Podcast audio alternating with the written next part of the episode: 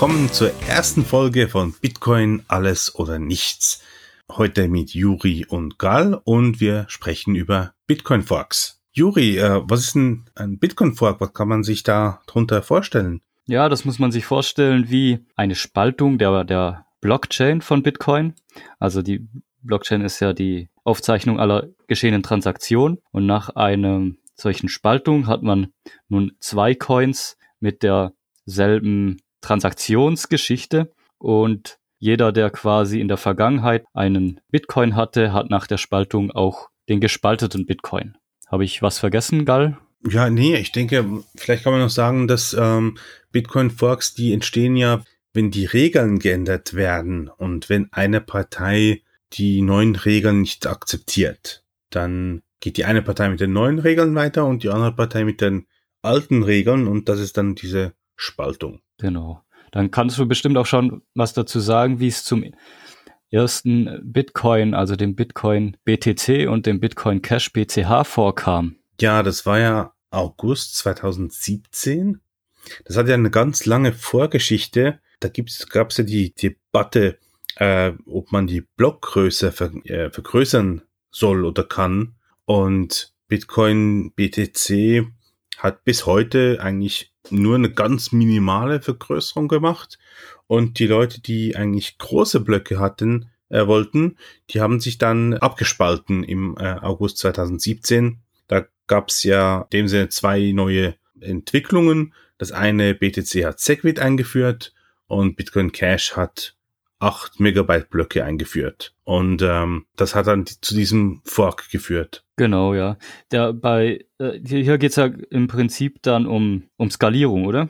Ja, das, äh, es geht darum, wie man Bitcoin weiterführt in der Zukunft. Wie wir dazu kommen, dass jeder in, bei Bitcoin mitmachen kann. Und da gibt's verschiedene Ansätze. Und die Ansätze, die waren so konträr zwischen den Gruppen, dass man sich nicht einigen konnte. Und äh, das, was dann eben zu dieser Abspaltung geführt hat, das ist ja auch eine ähm, Spaltung, die dann nicht mehr rückgängig gemacht werden kann. Man kann dann nicht mehr sagen, okay, wir fügen die zwei ähm, wieder zusammen irgendwann. Wenn sie sich mal abgespalten haben, dann, dann bleiben sie so. Also sobald die Software so unterschiedlich ist, dass die Transaktionen nicht mehr identisch sein können aus, aus den verschiedensten Gründen. Ja, auch wegen den Blöcken. Beide Ketten erstellen neue Blöcke, welches nur in der jeweiligen Kette gibt.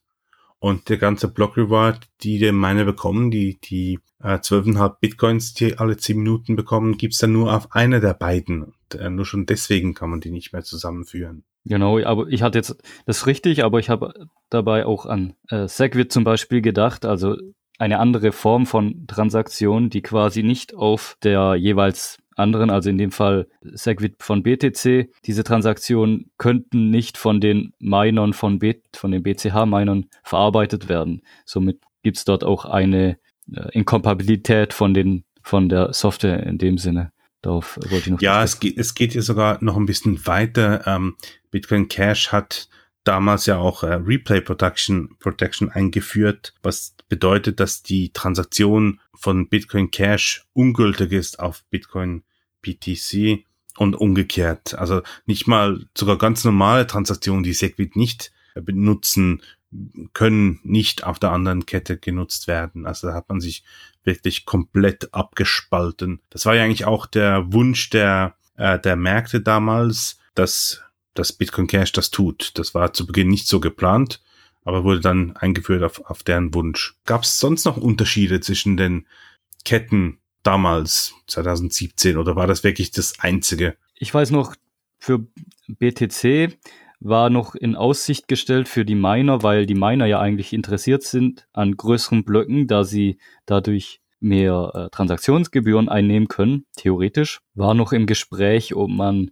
dort noch nachträglich auf zwei Megabyte geht. Die, die ganze Aktion hat sich dann Segit 2X genannt. Das wurde, soweit ich weiß, sogar ein Fork äh, versucht, aber die Rechenleistung war viel zu gering. Ja, ich glaube, da gab es auch einen Bug. Ich glaube, da die, diese diese Kette blieb gleich stehen beim beim Fork. Das war ein bisschen Fehlschlag. Aber das war ja auch, wurde eigentlich ja auch abgebrochen von all den Teilnehmern. Die haben sich dann ja im November dann dazu geäußert, dass sie das nicht mehr weiter, weiter verfolgen werden, weil zu dem Zeitpunkt waren dann wirklich alle, die größere Blöcke wollten, schon bei Bitcoin Cash und es hat eigentlich keinen, keinen Sinn mehr gemacht, noch dieses Segwit 2X durchzuführen. Ja. Und da wurde es abgeblasen. Ja, war dann quasi eine Totgeburt. Aber ich wollte ich noch erwähnt haben, dass dort auch quasi die Miner noch gelockt wurden, der Hoffnung quasi auf größere Blöcke bei Bitcoin.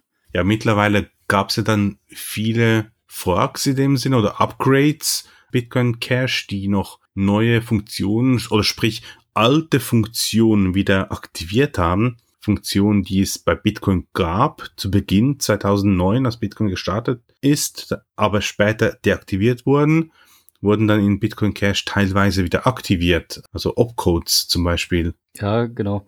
Zum Beispiel ein OP-Code, der sich äh, ob Return nennt, mit dem man in jede Transaktion noch ein, ja, wie ein String, ein, ein Text schreiben kann. Das macht es interessant für, für weitere Anwendungen auf der, der Blockchain, wie zum Beispiel Token oder, oder soziale Netzwerke, wo man einfach mit Texten arbeiten muss oder kann. Wobei, wobei ich glaube, glaube, du greifst ein bisschen vor, weil auch bei Bitcoin Cash ist es noch 220 Kilo, äh, Bytes. Ist zwar mehr als bei BTC, äh, Bitcoin, aber ich glaube, du wolltest die 100 Kilobyte ansprechen. Ähm, nee, darum ging es mir jetzt erstmal nicht, aber ja, äh, das ist richtig. Natürlich ist die, äh, war der Op-Return noch nicht so groß, wie bei anderen Forks noch vergrößert wurde. Ja, wie kam es denn zum nächsten Fork? Dort war es meines Wissens so, dass wir die zwei Fraktionen hatten, die sich wieder nicht einig wurden. Das war im 2018 im November, wenn ich das richtig weiß. Hm, es gab zwar auch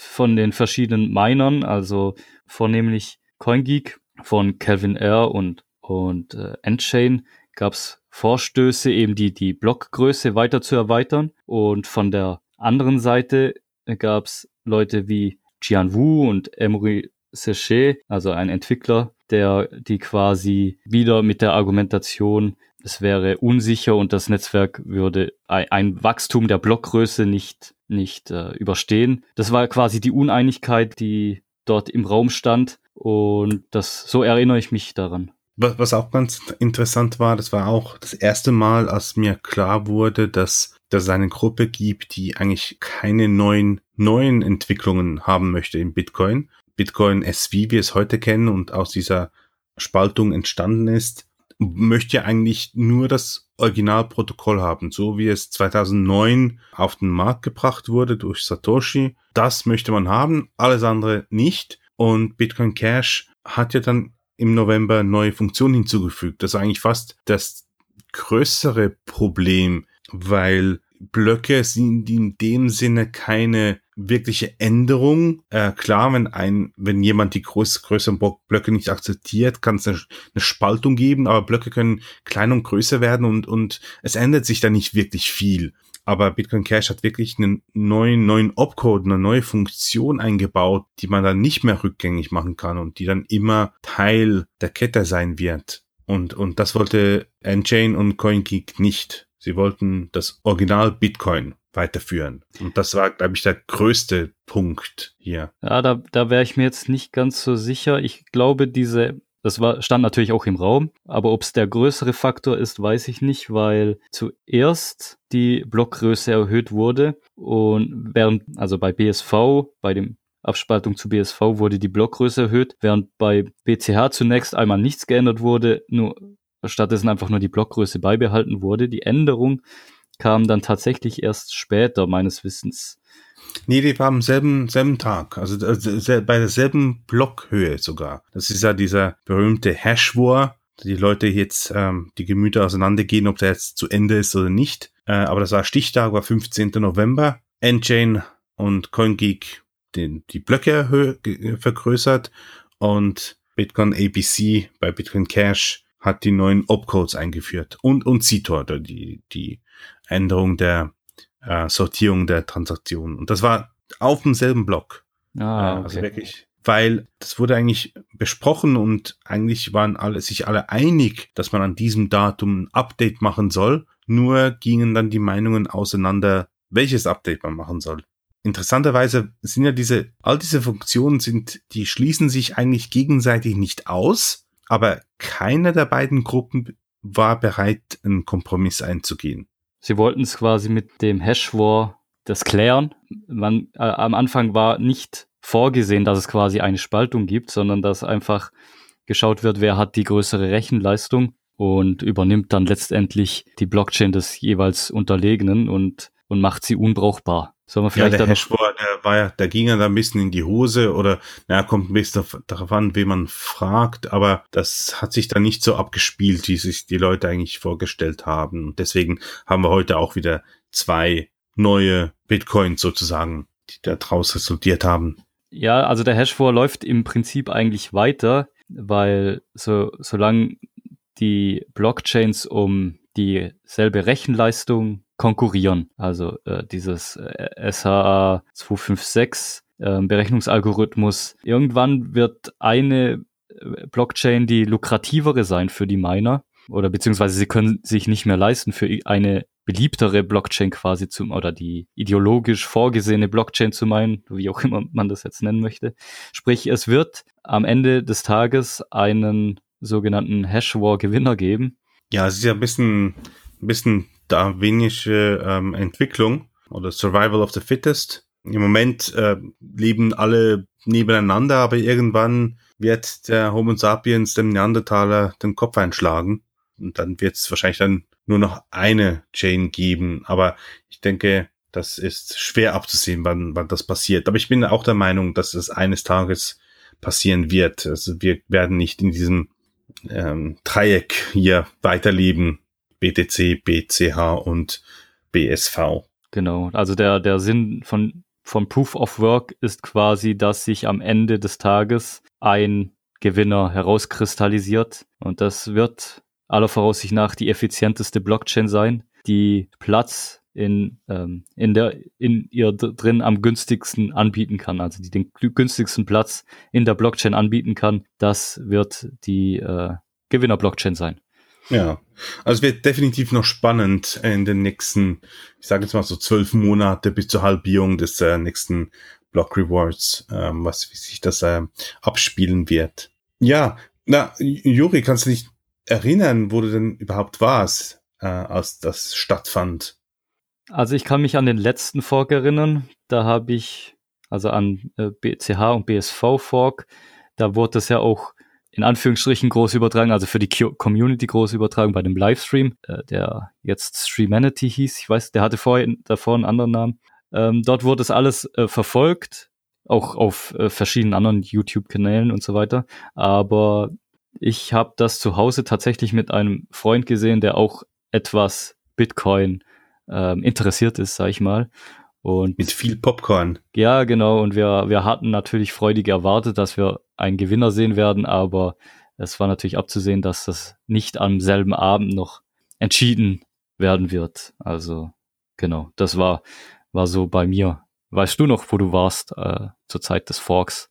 Ja, also ich war, ich war an der Arbeit. War ganz, ganz, ganz normaler Arbeitstag beim, äh, beim ersten Fork zumindest. Und ähm, ich muss dann also auf, im Zug habe ich dann noch geschaut, äh, wann der nächste Block gemeint wird und es ging dann ja sehr lange, weil Bitcoin Cash ganz wenig ähm, Hashrate hatte, ging, vergingen Stunden zwischen den Blocks und äh, es war dann äh, sehr ähm, ernüchternd, äh, wie das Ganze stattfindet. Ich hatte auch ein bisschen Hash, äh, welches ich für Bitcoin Cash ähm, verwendet hatte. Also ich hatte dann, ich hatte ein bisschen alte ASIC Miners gehabt, die ich dann so eingeschalten habe für den, für diesen Anlass, aber war natürlich nicht äh, finanziell nicht ähm, tragbar. Ich habe dann nach paar Blöcken da wieder gestoppt, aber ich wollte da ein bisschen dabei sein. Ja, ich weiß nicht, ähm, hat hat das Auswirkungen gehabt auf dich, diese, diese Spaltungen der Bitcoins? Ja, also ich habe natürlich durch diese Forks immer dazugelernt, wie, wie Bitcoin richtig funktioniert, wie die Zusammenhänge sind, was Hashpower bedeutet, was Proof of Work bedeutet, was es ausmacht. Und da sind mir, sind mir einige Sachen klar geworden bei, bei beiden Forks. Ja. Und wie war das bei dir so? Ja, bei mir war es, also ich meine, ich war natürlich, ähm, ich war ja, ich bin ja schon länger bei Bitcoin dabei und äh, eigentlich immer ein Bitcoin Maximalist sozusagen gewesen. 2017 war es für mich klar, dass wir, dass wir wachsen müssen. Und äh, deswegen war es für mich dann eigentlich, als dann die, dieser, dieser Split kam, dieser Fork, war es für mich klar, dass ich äh, bei Bitcoin Cash weitermache. Also Bitcoin ist da für mich gestorben. Es gab ja eben, wie du gesagt hast, gab, gab noch Segwit 2X. Und es gab sehr viele, die gesagt haben, ja, wir warten jetzt mal noch, äh, vielleicht wird ja äh, BTC auch größer. Aber für mich war es eigentlich äh, dann äh, klar, also das wird nicht mehr werden. Und da bin ich eigentlich äh, mit fast allem zu Bitcoin Cash. Also ich habe da meine äh, BTC, BTC verkauft für BCH. Im Nachhinein zu einem schlechten Preis, weil äh, BCH über das letzte Jahr viel mehr gesunken ist als BTC. Aber ich bin trotzdem weiterhin der Meinung, dass es die korrekte Tat war. Also ich denke, weil für mich BTC ist nicht mehr ist nicht mehr Bitcoin. Also ich ähm, mir hat auch einer vor länger, also ja vor ein paar, paar Monaten mal äh, vorgehalten, dass ich ja Bitcoin wechsle wie Unterhosen, ja, zuerst auf BTC, dann auf BCH und dann BSV. Äh, aber für mich ist es nicht so. Für mich ist es eigentlich so, dass ich immer beim gleichen blieb. Ja, nur der, das Ticker-Symbol hat sich geändert, aber ich war immer für Bitcoin mit großen Blöcken und ein Bitcoin, das alles ermöglicht, was, was, was man möchte. Deswegen, also finde ich, ist was immer die, die richtige Entscheidung. Mhm. Auch dann später beim Fork von BCH zu BSV. Da war es ein bisschen schwieriger für mich. Also BTC, BCH, also von Bitcoin zu Bitcoin Cash war ganz klar. Äh, bei der Spaltung äh, Bitcoin Cash, Bitcoin SV da muss ich ein bisschen nachdenken, wo ich mich sehe, weil beide gute Argumente hatten, aber schlussendlich war Bitcoin SV für mich äh, die, die Chain, die, die am meisten Potenzial für die Zukunft hat und welcher am meisten Bitcoin repräsentiert, was ich, mit dem ich begonnen hatte damals. Ja, du hast vorhin Bitcoin-Maximalist angesprochen, so hätte ich mich auch bezeichnet. Sprich, ähm, Bitcoin-Maximalisten wollen die eine Blockchain, die eine Weltwährung, digitale Weltwährung, die alle übertrumpft sozusagen, mit der man alles bezahlen kann, weltweit, äh, eventuell irgendwann sogar interstellar oder so. Also eine Rechnungseinheit für sämtliche Werttransaktionen sozusagen. Und das ist ja ein, eine Grundidee hinter Bitcoin und auch die äh, eben die viele Bitcoin-Maximalisten vertreten, wo ich mich jetzt auch dazu zählen würde. Und deswegen war es bei mir jetzt zum Beispiel bei den Forks auch immer ziemlich klar, dass der Weg immer die maximale Skalierung ist. Das wurde halt jeweils immer der, der Ticker hatte sich geändert, aber die Grundidee von Bitcoin ist ja die Einbindung aller anfallenden Transaktionen weltweit in einer Blockchain zu vereinen und so eine effizientere und äh, Weltwirtschaft quasi zu zu erschaffen oder zu, zu fördern. Deswegen war, gab es bei mir jetzt nicht so wirklich die Frage äh, bei den Forks, wo, wo ich meine Unterstützung quasi bündle. Beim ersten Fork BTC und BCH war sehr klar, BCH hat die 8, 8 Megabyte Blöcke angeboten, also achtmal mehr Transaktionen. Ähm, und beim zweiten Fork war eben einer der Hauptgründe für die Spaltung von Bitcoin SV auch, dass sie so schnell wie möglich die Blockgröße erhöhen wollen, um mehr Transaktionen zu, äh, durchzuführen mhm. zu können. Genau, so war das bei mir. Ja, Gal, kennst du ja noch weitere Forks in diesem Zusammenhang? Ja, es gab dann noch weitere Forks. Also nachdem Bitcoin Cash sich abgespalten hat, haben sehr viele Leute gemerkt, oh, da kann man Geld verdienen. Das war auch in der Zeit des, des ähm, Bullenmarkts. Äh, da war einfach Geld in Hülle und Fülle da und äh, jeder Fork hat dann plötzlich einen Wert gehabt aus, aus Nichts sozusagen. Dann gab es da plötzlich äh, Bitcoin Gold und dann gibt's was gab's Bitcoin Classic und Bitcoin Diamond und Bitcoin God, glaube ich, gab's dann auch mal. Es waren alle wirklich, aber von denen spricht eigentlich keiner mehr. Also ich glaube, von all den Forks Bitcoin Gold ist noch irgendwie so da, aber alle, alle anderen sind eigentlich zweit- oder drittrangig sogar schon. Also wirklich die, die, die großen Bitcoins, die eigentlich sich gegenseitig konkurrieren und die dann am Ende diesen Kampf austragen werden, sind der BTC, BCH und BSV. Und die anderen sind nicht wirklich relevant. Die anderen Forks, die haben sich ja teilweise auch ein bisschen aus der Affäre gezogen, in Anführungsstrichen. Also was ich damit meine, ist, dass sie sich keiner direkten, keinem direkten Hash vorgestellt haben, äh, sondern das umgangen haben, indem sie den äh, Hashing-Algorithmus, also den Berechnungs-Mining-Algorithmus ja. teilweise geändert haben. Ich weiß jetzt nicht, äh, für wen. Ja, ich glaube sogar alle. Ich glaube, die haben es alle. Nee, Classic nicht. Classic ist auch auf SHA äh, 256. Das ist jetzt gleich, glaube ich, BTCC nennen sie sich jetzt. Das ist, glaube ich, der Einzige, der, der da drauf blieb. Hast du, hast du recht. Ja, aber vermutlich haben alle aber auch ähm, ein Re eine Replay Protection eingeführt, also so, dass sie quasi nicht direkt angegriffen werden können. Also ich denke, da, da müssen wir gar nicht mehr darüber diskutieren. Also die, die sind wirklich, also die, die, die, von denen hört man nichts, von denen sieht man nichts. Also da, das würde mich jetzt sehr erstaunen, wenn die aus der, wie die wie Phoenix da aus der Asche kommen würden. Zukunft. Siehst du noch mehr Forks auf uns zukommen? Ich muss sagen, dass ich kurzfristig voraussichtlich keinen Fork sehen werde. Also es kann natürlich Fälle geben, wenn es aus irgendeinem Grund äh, sicherheitsrelevant, also dass zum Beispiel eine Sicherheitslücke entdeckt wird. Oder was natürlich früher oder später passieren wird, ist der, der aktuelle Algorithmus, mit dem auch die Bitcoin-Adressen berechnet werden, der derselbe ist wie für äh, das Mining, dass der irgendwann zu schwach ist, so wie es anderen Verschlüsselungs- oder Hashing-Algorithmen passiert. Ich glaube, es ist ein anderer Algorithmus. Da müsste ich jetzt nachschauen. Aber ich glaube, die die Adressen sind nicht SHA-256. Okay, ich, ich dachte, aber ja, es heißt drum. Ähm, auf jeden Fall könnte das ein Aspekt sein, dass die Adressen irgendwann äh, gebrute werden können, so wie äh, die anderen Hashing, also Hashing-Algorithmen wie MD5 zum Beispiel, die heute relativ leicht geknackt werden können, in Anführungsstrichen. Und das kann dem aktuellen Algorithmus auch passieren. Und spätestens dann muss man sich dann wieder einig werden, welchen Algorithmus man für neue Adressen, welchen stärkeren Algorithmus man für neue Adressen verwendet. Und dort könnte es eventuell zu Unstimmigkeiten geben. Ich glaube, hier ähm, gehört zu haben, dass wir jedes Jahr ein Bit an, äh, an Sicherheit verlieren. Also da, ich glaube, da haben wir noch für viele Jahrzehnte Zeit. Ich glaube, ich glaube, wenn wir Forks sehen, also in Bitcoin SV kann ich mir nicht vorstellen, dass es ein Fork gibt. Bitcoin SV, die ähm, alle haben dieses Ziel, zurückzugehen auf Bitcoin, so wie es war 2009. Da habe ich keinen einzigen gehört, der eine andere Meinung hat hierzu. Also hier ist wirklich, sind alle fokussiert bei äh, Bitcoin Cash, BCH, hier gibt es ein bisschen Gruppierungen, die, ähm, die ein bisschen im Konkurrenzkampf sind.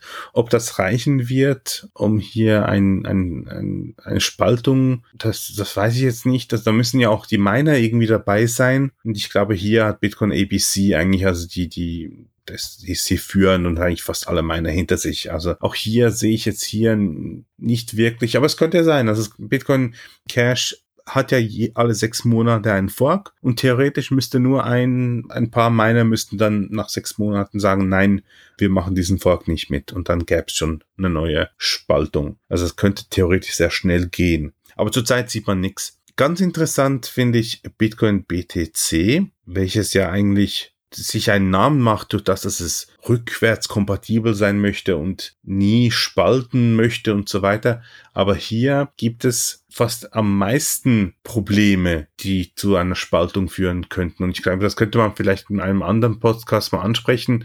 Hier geht es vor allem um die, die Wirtschaftlichkeit der, der Kette, weil die nächstes Jahr vielleicht nicht mehr profitabel sein könnte und dass man dann äh, neue Funktionen einführen muss, um, um nicht unterzugehen und dann eben solch ein, ein, ein Split passieren könnte. Also ich sehe fast das größte Risiko zurzeit bei BTC äh, von allen dreien. Da ist ja im Gespräch quasi, dass die ähm, Blockgröße tatsächlich verkleinert werden soll. Was das bringen soll, ist mir jetzt noch schleierhaft. Die Produktion wird dann äh, verkleinert und dann reißen sich die Leute um die äh, um den Platz, der dann noch bleibt und bezahlen mehr. Das ist da die Idee, genau. Mhm. Das ist, genau, das ist eine dieser dieser Ideen. Da gab's gibt's glaube ich so drei Ideen. Da bin ich ja mal gespannt. Ja, das wird auf jeden Fall interessant. Ja, möchtest du noch was hinzufügen? Nee, ich denke, wir haben einiges abgedeckt. Mir fällt jetzt auch gerade nichts mehr ein. Wie sieht's bei dir aus? Ja, ich denke auch. Wir können bei einer späteren Folge vielleicht noch ins Detail gehen beim einen oder anderen Thema.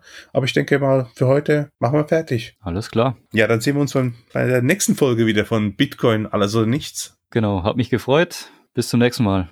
Ciao. Tschüss.